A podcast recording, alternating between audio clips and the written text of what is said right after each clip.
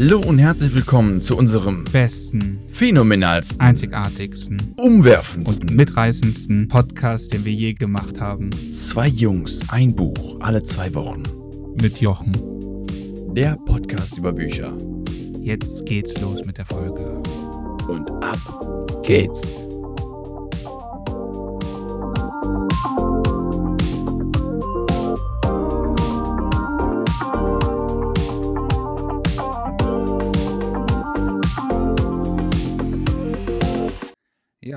Hallo und herzlich willkommen zu unserem Podcast Zwei Jungs, ein Buch, alle zwei Wochen. Mit Daniel und Lukas. Hi. Und natürlich. Jochen. Ja, der ist immer mit dabei. Und auch hier wieder äh, Verweis darauf, wenn ihr immer noch nicht wisst, wer Jochen ist. Leute, hört euch die vergangenen Folgen an. Oder die zukünftigen. Ihr werdet es schon noch wissen. Und erfahren, ja, wir Heute. haben heute Folge 22 und sprechen über das Buch Die 21 Lektionen des 21. Jahrhunderts von Yuval Noah Harari. In den Pott gelangt durch einen äh, Kumpel. Äh, der heißt auch Lukas, von daher schöne Grüße gehen raus. Ich glaube, er, ist, er weiß ganz genau, dass er es in den Pott getan hat. Hoffentlich hört er sich die Folge an. Wenn nicht, schicke ich es ihm zu. ja. So, Ich wie, hab- wie wollen wir starten? Ich habe direkt eine Frage vorweg. Wie waren deine Erwartungen? Weil, was die Zuschau äh, Zuhörer noch nicht wissen, du hattest ja schon mal ein Buch von dem Harari gelesen. Genau. Ich habe damals schon mal in der Freizeit, also noch bevor wir hier irgendwie angefangen haben, einen Podcast zu machen, habe ich mal das Buch gelesen, die kurze oder eine kurze Geschichte der Menschheit.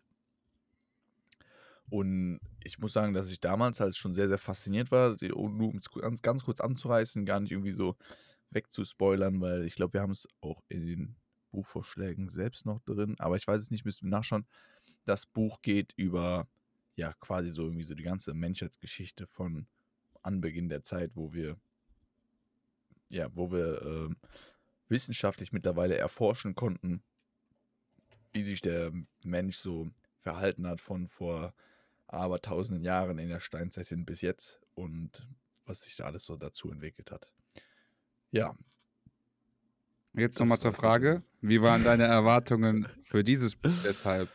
Ja, stimmt. Ich bin wieder abgeschweift. Ähm, die Erwartungen waren demnach eigentlich schon relativ hoch. Also ich, das Buch hat mich damals sehr fasziniert und deswegen hatte ich auch jetzt, dachte ich so, ja, das sollte mich auch faszinieren. Inhaltlich weiß ich nicht. Ich habe schon erwartet, dass es sich jetzt auf die moderne, sprich 21. Jahrhundert bezieht. Ähm, ja, was hast du denn erwartet? Du warst ja noch komplett Genau, mal, ich- jugendfreudig. Ich hatte gar keine Erwartungen an den Autor. Der äh, Buchtitel finde ich immer schwer, weil 21 Lektionen. Ich dachte, hm, das wären wahrscheinlich einfach nur 21 Kapitel. So wie, äh, 21 48 Probleme werden geschildert und dann werden so Lektionen daraus gezogen und vielleicht ein Mehrwert generiert. Aber so war es tatsächlich überhaupt nicht. Meiner Meinung nach. Ja, okay, dann heißt, äh, super Überleitung. Was kann man denn hier sagen? Was erwartet uns bei diesem Buch? Das heißt, was, was ist es für eine Art? Was ist für eine Kategorie vom Buch? Was sagst du? Ich würde sagen, eine Mischung zwischen einem Sachbuch, einem Science-Fiction-Buch, bisschen so Zukunftsvorhersage und Kritik an den jetzigen Systemen und Kritik an Systemen, die noch kommen könnten.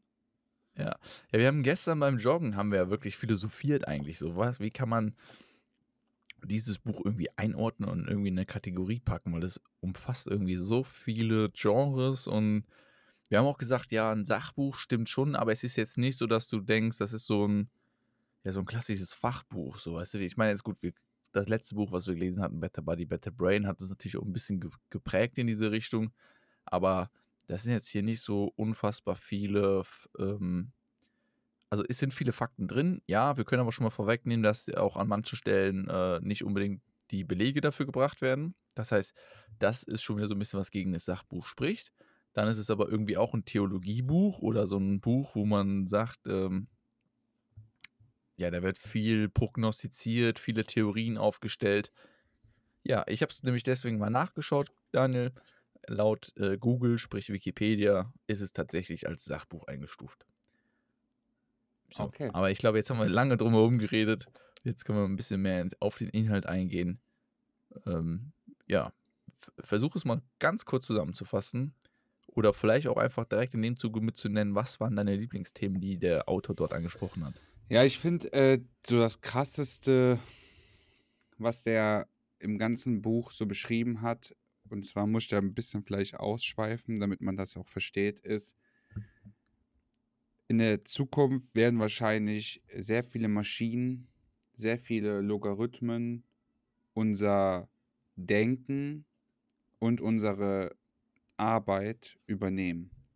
Bis jetzt sind ja die Maschinen meistens dafür da, monotone körperliche Arbeiten, also so Tätigkeiten uns dabei zu unterstützen oder uns komplett abzunehmen. Und das wird in der Zukunft auch für viele andere Sachen eintreten. Und zwar sowas wie Übersetzung zum Beispiel. Dass es gar nicht mehr vonnöten sein wird, den Übersetzer zu haben, eine Person, die vermittelt, sondern es werden Logarithmen vielleicht eine Sprache einfach direkt dem anderen übersetzen. So kann man sich vielleicht unterhalten. Und es werden ganz viele Berufe, zum Beispiel wie der Übersetzer, der Busfahrer und Millionen von anderen Berufen, also auch sehr hohe Berufe, wie zum Beispiel, und das fand ich am interessantesten, der Arzt. Die könnten wegfallen durch bestimmte Umstände und dann wird eine komplette Generation oder eine komplette, na, Generation nicht, aber eine komplette Menschenblock, und das werden ganz, ganz viele sein, werden sozusagen die Nutzlosen. Und was tun diese Menschen, damit die quasi noch einen Sinn im Leben haben? Also damit beschäftigt sich das Buch meiner Meinung nach am meisten. Was, was macht man denn, wenn Logarithmen und Maschinen so viel Arbeit übernehmen, dass wir theoretisch nicht mehr gebraucht werden? Ja. Auch, also ich fand, da, da auch so, so Bereiche wie da waren auch so sowas wie Musik, das fand ich noch sehr interessant, weil man sagt ja, es werden Berufe ja immer bleiben, so künstlerische Besuche, äh, Berufe, Malen, Musik und so. Und da war ein, eine These, da muss ich jetzt direkt reinkommen. Ich habe schon ein paar angerissen, aber das fand ich krass.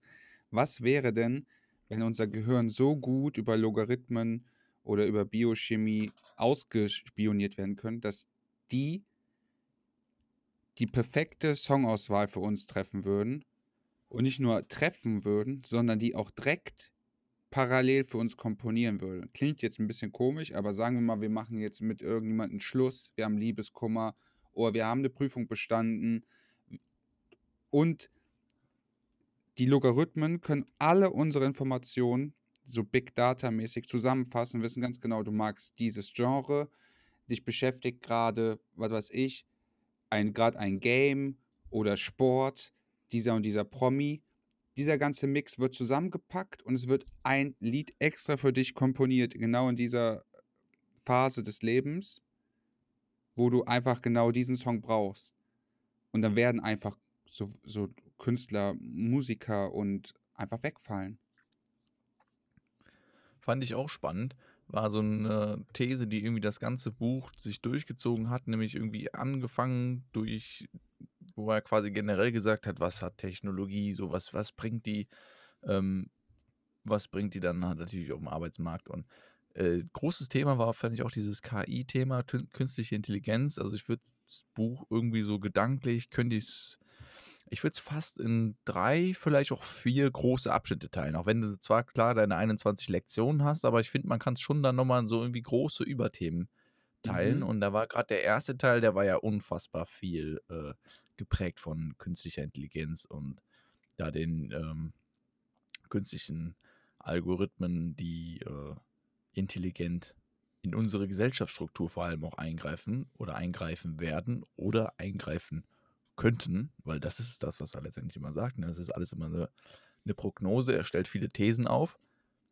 Ja, das stimmt. Aber einen zweiten Abschnitt fand ich auch, ähm, hat sehr geprägt, so diese Gesellschaftswissenschaften, sprich äh, das Zusammenleben der verschiedenen Kulturen, hat er, er hat nochmal echt einen guten oder fand ich ja, denkenswerten Aspekt genannt und äh, angeführt, dass die ja, Kulturen damals vor der äh, wie sagt man, vor der Verweltlichung, vor der Internationalisierung. Globalisierung. Genau. Äh, Davor, da hat ja gar keine, hat, das heißt, jede Kultur hat für sich alleine existiert. Heutzutage sind wir wirklich eigentlich schon eine so verknüpfte und vernetzte Menschheit und Weltgesellschaft, dass was eigentlich quasi gegen, gegen den Ursprung oder was heißt gegen den Ursprung, aber gegen das, was der, was der Mensch über Jahrhunderttausende ja, äh, gelebt hat, praktiziert, praktiziert hat, dass er dass sich das jetzt quasi angeeignet hat. Das ist schon eigentlich faszinierend, dass wir so, so ein bisschen quasi gegen unseren natürlichen, gegen das natürliche Urwesen quasi uns entwickelt haben. Ähm, ja, hat da finde ich auch sehr gut vor Augen. Ich weiß nicht, was Thema jetzt- Gesellschaftspolitik. Ich weiß jetzt nicht, was dann jetzt drei äh, und vier ist, aber weiß Ja. nicht, ich will es nicht vorweggreifen, aber ich fand da auch interessant, nicht nur diese politische Meinung und Vielfalt, sondern auch die religiöse. Ich weiß nicht, ob du das noch sagen Das wolltest. wäre drei, genau. Okay, das dann hätte sag ich mal, jetzt als drei. Dann mach mal genau. weiter. Ja, genau, also okay. Ähm, hier religiöse äh, Ansichten oder das religiöse Zusammenspiel, so dieser generelle Ge- Glaube an, an, an Gott, dann ähm, spricht er vom Säkularismus, also das sind die Leute, die eher nicht ähm, an Gott glauben, sondern dass äh, alles, ja, wie beschreibt er das, das ist eine, eine Weltanschauung bzw. Lebenshaltung, ähm, dass die Wahrheit durch Beobachtung ähm, gesucht wird. Ne? Also, ja, kann man, ist, kann man das so stehen lassen? Ja, auf jeden Fall. Also ja, ne? ich finde auch da war auch nochmal, sowohl bei dem zweiten Thema mit der Politik und auch bei Religion, es geht auch sehr viel darum, fand ich interessant, dass man zweimal sagt, wir sind intolerant und man hatte gar nicht die Möglichkeit, Toleranz zu sein, weil der durchschnittliche Mensch theoretisch nur so ein bestimmtes Spektrum an Menschen und Gruppen wirklich sozial an sich ranlassen kann. Ich glaube, da waren irgendwie so Genau. 150 Personen, wo, glaube ich, wenn ich es mich recht erinnere. Und Richtig, auch, auch der Faktor äh, Loyalität. Also, dass, Genau. dass der Mensch nie gelernt hat, quasi für Menschen, die er vielleicht gar nicht kennt oder die äh, global gesehen gar nicht in seiner Nähe sind, aber trotzdem ein loyales Empfinden hat, das äh, war, war nie eigentlich äh, so vorgesehen quasi in der, oder da, damals war es nicht so nachgewiesen in der ähm, Gesellschaft. Das hat sich erst dazu entwickelt. da ist halt die Frage, wir haben ja jetzt schon, oder man meint ja so in der Gesellschaft, gerade hier in Deutschland ist das so, man hat schon Mitgefühl für hungernde Menschen, für die schlechten Arbeitsbedingungen von irgendwelchen Menschen, die das für uns fertigen. Aber in der Kaufentscheidung selber wird das oft ausgeblendet, weil wir einfach kein Bild zu diesen Menschen haben. Wir sehen zwar vielleicht die Gebäude und die Menschen, aber das, wo, wo sieht man das mal in den Nachrichten für drei Sekunden? Aber würdest du jemanden kennen, der da wirklich mal gearbeitet hat, wird sich mit ihm austauschen? Ich glaube, du, du hast dann diese soziale Bindung dazu. Und deshalb ist die Frage nicht, ob das richtig oder falsch ist. Das ist ja außer, außer Frage, dass es falsch ist. Aber die Frage ist halt, haben wir überhaupt die Möglichkeit, Mitgefühl für alle Menschen zu empfinden, weil wir kennen die halt alle nicht. Und wenn man selbst nur 150 im sozialen Umfeld so näher kennen, dann gibt es immer noch sieben oder acht Milliarden andere Menschen, die man halt überhaupt, also wo man überhaupt keinen Bezugspunkt zu hat. Fand ich auch sehr, sehr interessant, was er nämlich da in dem Rahmen auch auf, äh, gesagt hat auf das Thema unsere persönliche Wahrnehmung, Wahrnehmung äh, gegenüber Krieg und ja, äh, was alles quasi schief läuft auf der Welt und dann wiederum ab, sehr abgegrenzt und auch nochmal, äh, ich glaube auch bewusst extra da ein bisschen hervorgehoben, das Thema Klimapolitik bzw. Umweltpolitik und äh, Naturkatastrophen, Klimawandel, dass, äh, dass man sagt, man, es ist eigentlich, ist den Menschen bewusst, dass wir ja was machen müssen. Also er sagt ja wirklich ganz, er, er führt da wirklich die Fakten an, dass, dass er sagt, ja, wenn wir unseren ähm, Ausstoß an CO2 reduzieren, bringt es eigentlich nichts, sondern wir wir verlangsamen nur das, das Drama, sondern wir müssten ihn eigentlich versuchen, rückgängig zu machen. Also wir müssen versuchen, wieder CO2 irgendwie zu, zu entziehen. Und ähm, da sagt er auch so, ja, das ist immer schön und das ist politisch auch immer aktuell, aber man hat halt als Mensch gar nicht so den Bezug dazu, wie diese Klimakrise, wie, ähm, wie, wie sich das alles auswirkt, was das für eine wirkliche globale Katastrophe ist, weil man sich das gar nicht verbildlichen kann. So. Fand ich auch sehr interessant. Es ist fernab jetzt von dem Buch, aber vielleicht hast du es auch mitbekommen. Es war ja jetzt noch gar nicht so lange her, von ein, ein, ein oder zwei Monaten ist es schon so lange her, sind ja die ersten Milliardäre mal äh, zu Besuch ins Weltall geflogen. Ja. Und ähm, da habe ich einiges über Astronauten mir nochmal angeschaut. So ein paar äh, Dokumentationen auf YouTube. Und jeder Astronaut sagt irgendwie, ähm, also das ist nämlich auch ganz interessant, weil jeder, also ich glaube, durch die Reihe weg, jeder Astronaut ist, nachdem er aus dem All wieder kam, irgendein Klimaaktivist geworden. Und jeder aus dieser Dokumentation sagte, ja, wenn man einmal dort ins Weltall fliegt und die, diesen, unser, also schön gesprochen, unseren blauen Planeten einmal von außen sieht und die Schönheit in ganzer Fülle sieht, dann wird einem erstmal bewusst, dass man dagegen was tun muss, dass, dass dieser Planet sich, äh, ja, dass dieser Planet quasi krank wird, ne? Also erst dann kriegt man quasi scheinbar dieses verbildliche Empfinden dadurch. Ja, okay. Gut, was würdest du als viertes Kapitel bezeichnen oder viertes Oberthema? Oh, ich weiß jetzt nicht, ob das jetzt äh, ein viertes Oberthema ist, aber so Biotechnologie mit in so in Bezug auf zum Beispiel, dass die Forschung und die Tendenzen ja immer mehr dahin geht, dass wir unser Gehirn immer mehr und mehr verstehen.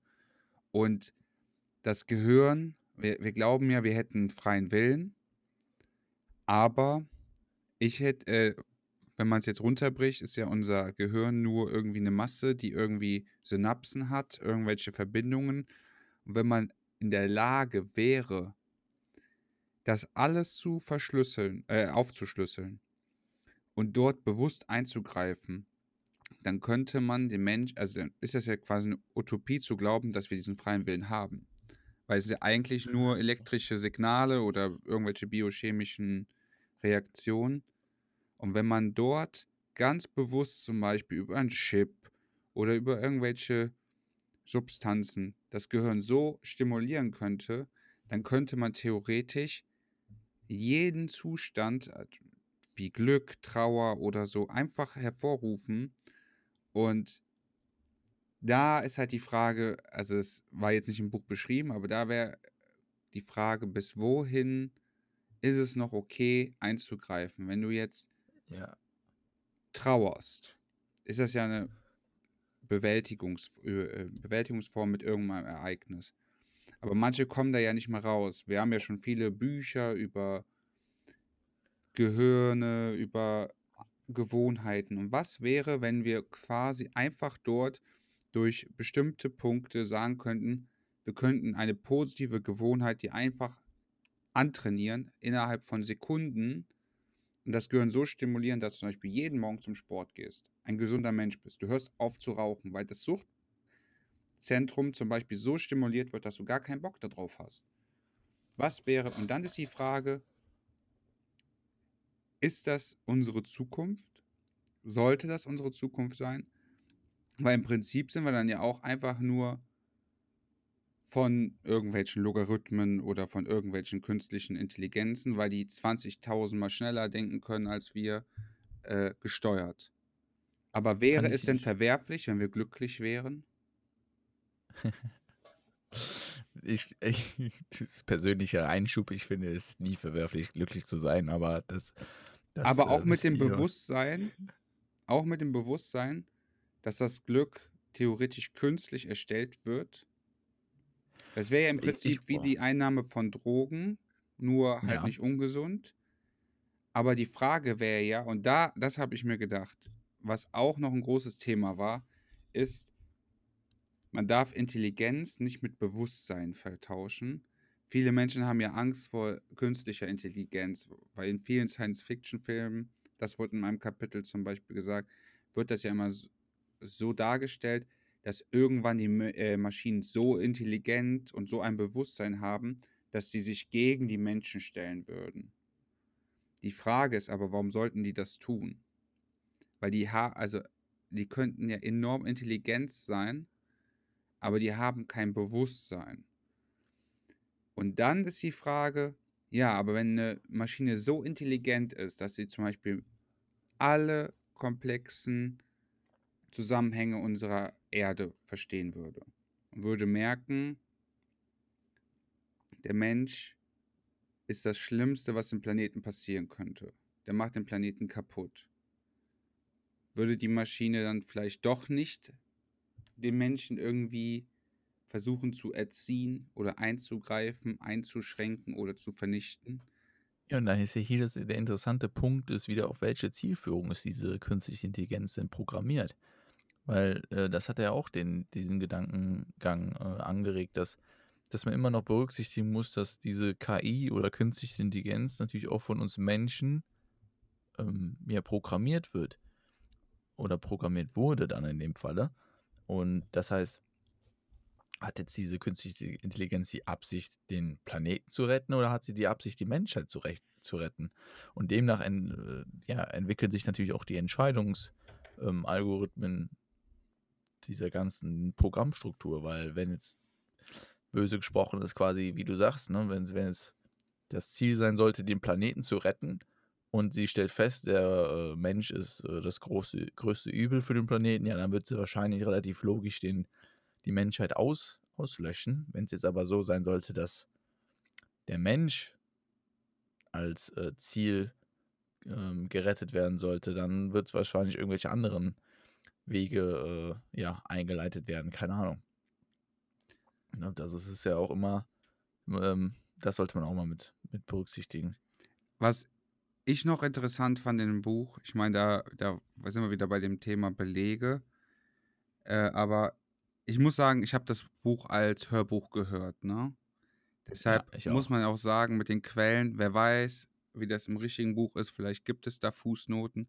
Aber ich fand interessant, wir leben, also heutzutage ist der Planet so, frie so friedlich wie seit langem nicht mehr. Unsere Eltern, unsere Großeltern, unsere Urgroßeltern, die haben alle viel mehr Krieg miterlebt. Vielleicht nicht gerade in der Region, wo sie gelebt haben, aber so global gesehen gab es in den letzten Jahren viel, also zumindest so viele Kriege und so viele Menschen sind in Kriegen gestorben. Und dann war, ich kann die konkreten Zahlen jetzt nicht mehr nennen, aber da war zum Beispiel eine Zahl, so viel und so viele Millionen Menschen sind in den vergangenen Jahren, Jahrzehnten gestorben. Und heutzutage sterben nicht mehr annähernd so viele Leute im Krieg wie beispielsweise Menschen in Verkehrsunfällen umkommen. Und früher war es natürlich ganz anders. Da sind viel mehr Menschen, also gab es ja auch hier bestimmte Tage, da sind Tausende oder Hunderttausende Soldaten gestorben. Und heutzutage ist das eher die Ausnahme, gerade weil wir auch globalisiert auch die Möglichkeit haben mittlerweile, auch in andere Länder zu gucken. Und jeder versucht, jeden ein bisschen zu überwachen, zu kontrollieren, ob jetzt gewollt oder ungewollt, aber so Nationen wie Amerika oder die Europäische Union, Russland, die können heutzutage gar nicht mehr diese Kriege führen, wie sie damals geführt haben, weil direkt alle anderen Nationen so in solchen Bündnissen sind, dass sie sagen würden, nee, die greifen zwar jetzt vielleicht eine kleinere Nation an, die sich gar nicht wehren können, aber das, da müssen wir auf jeden Fall unterstützend wirken. Und, und natürlich auch vom Machtpotenzial her. Nicht nur das Machtpotenzial, was von, von den Bündnissen ausgeht, auch von der Waffentechnologie heutzutage, die in den verschiedenen Bündnissen wiederum dann existiert, weiß eigentlich jeder oder jede Partei, jede, jedes Land, wenn die jetzt einen Krieg anfangen würden, würde das automatisch bedeuten, dass nicht nur die anderen ausgelöscht würden, sondern ich selbst wahrscheinlich auch. Sprich, das Endergebnis dieses Kriegs, was dann angezettelt würde, wäre wahrscheinlich die Auslöschung der beiden beteiligten Kriegsnationen, mindestens der beiden. Und ähm, das heißt, eigentlich ist so lange wahrscheinlich, oder so, war, war zumindest mal eine These, die er aufgestellt hat, ich könnte es aber ganz gut nachvollziehen, so lange herrscht so ein so eine Friedenszustand, bis natürlich eine, ähm, eine Nation eventuell sich so weit entwickelt, dass sie sagen kann, nö, wir haben jetzt eine Waffe, die ist so übermächtig, die wird alle anderen davor auslöschen, bevor wir im Gegenschlag quasi ausgelöscht werden. Also, ähm, ich meine jetzt, äh, um das Ganze davor nochmal aufzugreifen, mit den Atombomben. Jeder weiß ja wahrscheinlich heutzutage, dass wenn eine der Nationen eine Atombombe, also der, der Nation, die sowas äh, besitzt, überhaupt, zutage, äh, überhaupt noch äh, eine Atombombe zünden würde, dann würden die anderen mit einem Atom, atomaren Schlag dagegen wirken und im Endeffekt werden wahrscheinlich beide Nationen ausgelöscht und auch durch die Nachfolgen so verseucht. Und man muss dazu ja. sagen, dass die meisten Nationen im Falle eines Atomkrieges sich selbst auch, auch selbst wenn sie keinen Gegenschlag durch eine andere Atombombe abbekommen, trotzdem so massiv schaden würden, einfach weil die globalisierte Welt, die ganzen Handelssanktionen, die ganzen die ganzen politischen Entscheidungen, diese Nation, die würde ja komplett ausgegrenzt werden aus, der, aus dem globalen Handel. Die könnten, wenn du jetzt, wenn die USA China angreift, wie viele Produkte kommen denn aus China, die die USA auch benötigt? Ja. Mikrochips und, und, und. Das sind alles solche, wir sind heutzutage so verknüpft, dass quasi fast jedes Land, glaube ich jetzt mal, würde ich mal so behaupten, irgendwie in Abhängigkeit von einem anderen Land sind. Und wenn jetzt ein Land total aus der Reihe springen würde, hat man ja auch in der Vergangenheit gesehen, dann werden Sanktionen gegen diese Länder verhangen. Und das hat dann auch wirtschaftliche Konsequenzen für jeden einzelnen Bürger in diesem Land. Und wir wissen ja alle, dass die Bürger auch in den meisten Staaten entscheiden, wer an die politische Macht kommt. Und wenn es dem Land dann nachher so schlecht gehen würde, das ist ja immer, wird ja immer weiter gesponnen. Das heißt eigentlich, diese Zünden von einer Bombe oder die Kriegserklärung von einem Staat dem anderen gegenüber hat noch Jahrzehnte oder Jahrhunderte danach Auswirkungen auf die Beziehung dieser Länder. Ja, absolut. Also es ist, ich muss schon echt sagen, also kommen wir mal mehr vielleicht zum Bewertungspunkt, weil ich glaube, so viel inhaltlich, wenn wir, also wir können jetzt noch super viel drüber sprechen, aber ähm, sollte hier hoffentlich wieder klar werden, dass das ein Buch ist, was sehr, sehr viel Inhalt mit sich bringt. Und ähm, ja, also wenn euch das jetzt hier von den Themengebieten bisher schon gefallen hat, schaut mal gerne die Inhalt, das Inhaltsverzeichnis euch vielleicht im Vorhinein an. Also ich kann nur mal ähm. ganz kurz äh, sagen, zum Beispiel, ich habe mir jetzt so ein paar Themen aufgeschrieben, weil ich nicht genau wusste, mit welchen Themen du um die Ecke kommst. Also es gibt zum Beispiel so Themen wie Krieg, Religion, das hatten wir ja schon. Dann geht es viel um Freiheit, Glück, bisschen Sinn des Lebens, Gleichheit, Zuwanderung, Klima, äh, hier Klima, Politik, ja. Nationalsozialismus, Politikform, Bildung ist auch ein Riesenthema. was sollen die Kinder ja. 2000, also wenn wir uns heute zum Beispiel überlegen, was sollen unsere Kinder in 50 Jahren können, das gesamte Schulwesen ist ja darauf eigentlich getrimmt, die einfach nur Wissen reinzutriff, also reinzutrichtern. Aber heutzutage hast du ja das ganze Wissen schon in Wikipedia und in den ganzen Enzyklopädien. Das heißt, dieses zu wissen, wann irgendwas passiert ist, ist gar nicht mehr so wichtig, sondern eher zu wissen, wo ich finde ich die Information, um darauf zuzugreifen. Und das sind die Dinge, die wir heute denken, die wichtig sein werden. Aber wenn man dieses Buch hier einfach mal gehört oder gelesen hat, dann denkt man sich so, wer bin ich, dass ich das überhaupt nur annähernd erahnen könnte, was in 70 Jahren abgeht. Ja, das stimmt. Also es sind, es sind wirklich spannende Kapitel. Ich glaube, wir könnten über viele Kapitel hier noch. Ja, äh, okay, äh, sorry, ich wollte dich nicht unterbrechen. Wir wollten das Buch bewerten. Ja, ich wollte mal, genau, wollte mal von dir jetzt hören, so erste Einschätzung generell, für wen würdest du so ein Buch quasi empfehlen? Was würdest du sagen, welcher Leser wird hier am meisten mit abgeholt? Also ich würde wirklich sagen, der beste, äh, die beste Zielgruppe für dieses Buch sind alles, alle Leute, die wirklich so Hobbyphilosophen sind. Eigentlich perfektes Buch für dich jetzt, oder? Ja, ich fand das. Du ja, hast ein Stammtischphilosoph. Genau, so ein Stammtischphilosoph. So Leute, die sich so gerne einfach Gedanken machen, wo könnte die Reise hingehen? Und dieser Mann, also dieser Autor, der beschäftigt sich da massiv mit so vielen Problemen. Der, ich finde auch, der geht in manchen Problemen gar nicht so in die Tiefe ein. Der kratzt nur an der Oberfläche, aber für gerade das, dass es so breit gefächert ist, jedes Problem schon angekratzt wird, auch die Tiefe des Problems aufgezeigt wird, aber dann quasi sagt er, das, das ist der Ist-Stand, das könnte sein.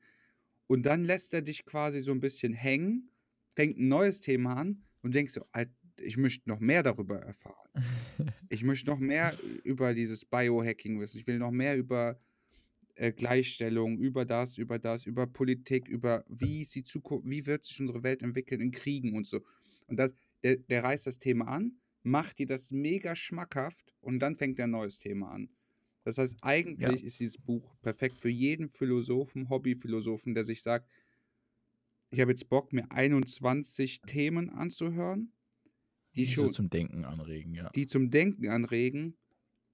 Und dann bist du frei und kannst mit deiner Zeit nach dem Le oder nachdem du ein Kapitel gelesen hast und nachdem du das Buch gelesen hast, kannst du dich da nochmal intensiver mit beschäftigen. Und Wie haben wir denn deswegen gestern nochmal das Buch einkategorisiert? äh, du hast Äh, irgendwie, wie hast du das gesagt? Ein, ein- theologisches Philosophiebuch Ein bei, theologisches, bei, wegen Religion oder so? Ne, wie hat das denn gesagt? Ein, philosophisches Sachbuch. ach, ein philosophisches Sachbuch, das hast du gesagt, So, stimmt. Ich habe glaube ich, sogar Sachkrimi gesagt, weil ich finde, es ist halt trotzdem, weil das, das muss ich an der Stelle, glaube ich, auch mal sagen, das ist eine gute Überleitung zum, zur Bewertung, weil äh, dieses Buch, ich, ich, also ich habe, kann ich ja jetzt, jetzt sagen, ich fand es sehr gut, es hat mich echt fasziniert und hat mir tolle Denkanstöße gegeben. Äh, ich fand es richtig, richtig gut, aber, kam aber wahrscheinlich auch so, weil jetzt die Erwartung natürlich erfüllt wurde, die ich im Vorhinein an das Buch hatte, weil äh, ich kannte ja schon mal ein Buch von Harari. Hat er echt gut gemacht. Er hat wirklich irgendwie so diese Kunst, so sachliche Themen, die, also es sind ja wirklich, es, ist, es hat ja schon, schon einen gewissen, äh, ja, sachlich fundierten Inhalt auch, auch wenn vielleicht jetzt manche Quellenangaben nicht gegeben sind, aber sind ja viele so, die man halt einfach auch selber schon aus, aus, eigenem, aus eigener Erfahrung aus belegen kann. Ähm, hat super, super viel Inhalt, das Buch, und gibt aber auch weiterhin dann irgendwie so diese theologischen Thesen, diesen Ausblick, ähm, das Ganze mal irgendwie durchzudenken, mal zu überlegen, wie könnte es denn werden. Und gleichzeitig aber auch wiederum so ein bisschen Fiktion mit Science Fiction mit drin, wie er es halt einfach wirklich sehr, sehr gut bildlich beschreibt und da einem irgendwie so ein Bild in den Kopf äh, bringt. Ja, also das fand ich war schon sehr gut. Jetzt, wo ich Ich drüber muss sagen, an manchen nachdenke, Stellen fand ich es ein bisschen, bisschen lang, gerade im ersten Teil. Also so diesen Religionszuwanderungsteil äh, und so Terrorismus habe ich an manchen Stellen ein bisschen lang wahrgenommen. Ähm, ja, aber sonst fand ich tatsächlich, hat dieses Buch in meinen Augen vier Sterne verdient. okay, also ich würde dem Buch 4,5 Sterne geben. Oho, Und zwar, Respekt. das Buch hat mich komplett abgeholt. Ich fand, im Gegenteil zu dir, dass kein Thema irgendwie zu lang war, also gerade am Anfang oder so, dass ich bei jedem Thema so gedacht habe, nice, nice, nice, nice, nice. Oha, es kommt ein neues Thema, nice. Also, du weißt, es war so wirklich richtig lange, war es einfach so, ich will immer mehr, immer mehr, immer mehr erfahren. Dann hat er quasi das Thema, kurz bevor es vielleicht langweilig geworden ist, ab, so abgekürzt, dir zum Nachdenken so Häppchen hingeschmissen und hat gesagt, so, und jetzt kommen wir zum nächsten Thema. Und das fand ich mega gut. Und das sind genauso Themen, wirklich, was wir alles angesprochen haben, waren alles so Themen, die mich abgeholt haben, wo ich sage, das wäre so ein Buch, das sollten mal Politiker oder vielleicht so Ja, Entscheidungsträger das mal lesen, weil die Leute, die heutzutage regieren, regieren natürlich auch für die Menschen von heute. Aber man muss auch in die Zukunft denken. Und ich finde, ach, das ist, ich, ich will jetzt nicht noch weiter so viel Input reinbringen, aber ich finde zum Beispiel gerade dieses Thema Klima, da Ja. hängt so viel mit. Das ist Zusammen. einfach so unfassbar. Wir haben, also ich habe dann auch die Tage danach, nachdem ich das Buch gelesen habe, habe ich mir zum Beispiel bei Terra X, ich bin, ich bin so ein geborener Terra X-Gucker, haben wir uns dann so zum Beispiel Überfischung angeguckt. Da guckst du dir Drohnenaufnahmen an, was der Mensch mit dem Planeten macht. Ich meine, das hat jetzt im, im Entferntesten nur mit dem Buch zu tun, aber dadurch, dass ich das Buch vorher gelesen habe und mir Gedanken gemacht habe, wie weit muss ich eigentlich denken, dann guckst du diese Bilder an und denkst, Alter, ist der Mensch eigentlich geistig behindert? Du kannst doch nicht Ja. so viel Fisch rausholen. Du kannst doch, da ist einfach, ach, das war nur so ein Thema, das hat mich die letzten Tage noch dann sehr mitgenommen. Und Auslöser für mein Interesse in dem Thema war wirklich das Buch. Ich habe das Buch gehört, habe über viele Themen nachgedacht und dann habe ich noch eine Doku gesehen und dachte mir, ich bin viel empfänglicher für die Problematiken, weil ich einfach schon die Möglichkeit hatte, im Vorhinein mir das äh, Gedanken zu machen über das gesamtheitliche Problem. Also nicht nur über Klima, sondern auch über Wirtschaft. Wo, wo könnten wir als Menschen in 100 Jahren stehen? Und das, die Frage ist ja nicht 100 Jahre für unsere Kinder. Heutzutage wird, werden Menschen schon 100 oder 110. Das heißt, selbst wir könnten 80, 90, sogar 100 werden. Das heißt, vielleicht 2100 lebe ich vielleicht noch. Was für eine Welt willst du dann haben? W- Kann sein, weißt du, was ich meine? Ja, klar. Und jetzt, warum 0,5 Abzug? Und zwar finde ich, das ist jetzt nur, klar, manche Themen waren vielleicht nicht so, dass ich mir gedacht habe, dass die auf den Punkt gebracht worden sind. Aber ich finde der Buchtitel 21 Lektionen, das heißt für mich ist eine Lektion Geschichte, wir lernen diese Lektion daraus. Vielleicht habe ich auch eine falsche Definition von Lektion, aber so habe ich ein bisschen das erwartet. Das ist die Problematik und das ist die Lösung. Ist natürlich nicht so einfach. Aber für mich ist eine Lektion wie so eine Angewohnheit. Ich gebe dir jetzt nochmal 15 Methoden mit an die Hand. Und damit kannst du die 21 Lektionen irgendwie bearbeiten. Aber das Buch ist halt, das hat so ein offenes Ende. Das lässt sich einfach selber überlegen, was richtig gut ist. Aber ich würde nicht sagen, dass das das perfekte Buch war. Deshalb nur 4,5. Okay. Ja, gut. Aber 4,5 ist ja trotzdem schon eine super Hausmarke. Das heißt, wir sind im Durchschnitt bei 4,25, so mal gerade im Kopf überschlagen. Damit haben wir ein super Fazit, super Ergebnis und, Es wird ein neues Buch gezogen. und das nächste Buch heißt für die Folge 23 in zwei Wochen Bildung für alle Lebenslagen von Jörg von Uthmann. Ja, das sagt mir jetzt nichts. Mir sagt das auch nichts. Schauen wir mal, was uns da erwartet. Okay, heute äh, eine bisschen längere Folge. Ich hoffe auch nicht, dass sie irgendwie zu, ja, zu durcheinander war für euch, äh, weil das Buch, es ist, ist halt, es ist, ist komplex und hat viele Themen gehabt und ich hoffe, wir konnten es trotzdem ein bisschen so äh, widerspiegeln und euch da vor allem auch den Anreiz geben, das euch jetzt eventuell im Nach Nachgang hier selber zu holen. Ja, in dem Sinne, mir hat sehr viel Spaß gemacht. Mir auch. Das wollte ich hören. ich hoffe, euch da draußen auch. Habt noch eine erfolgreiche Woche, wann auch immer ihr das jetzt hört. Und bis zum nächsten Mal, wenn es wieder heißt: Zwei Jungs, ein Buch. Alle zwei Wochen. Mit Jochen. Auf Wiedersehen. Macht's gut. Danke fürs Zuhören. Sie hörten eine weitere Folge des Podcasters Zwei Jungs, ein Buch, alle zwei Wochen. Mit Jochen. Vielen Dank fürs Zuhören und bis zum nächsten Mal. Bye bye, ciao, ciao, bisous, à bientôt.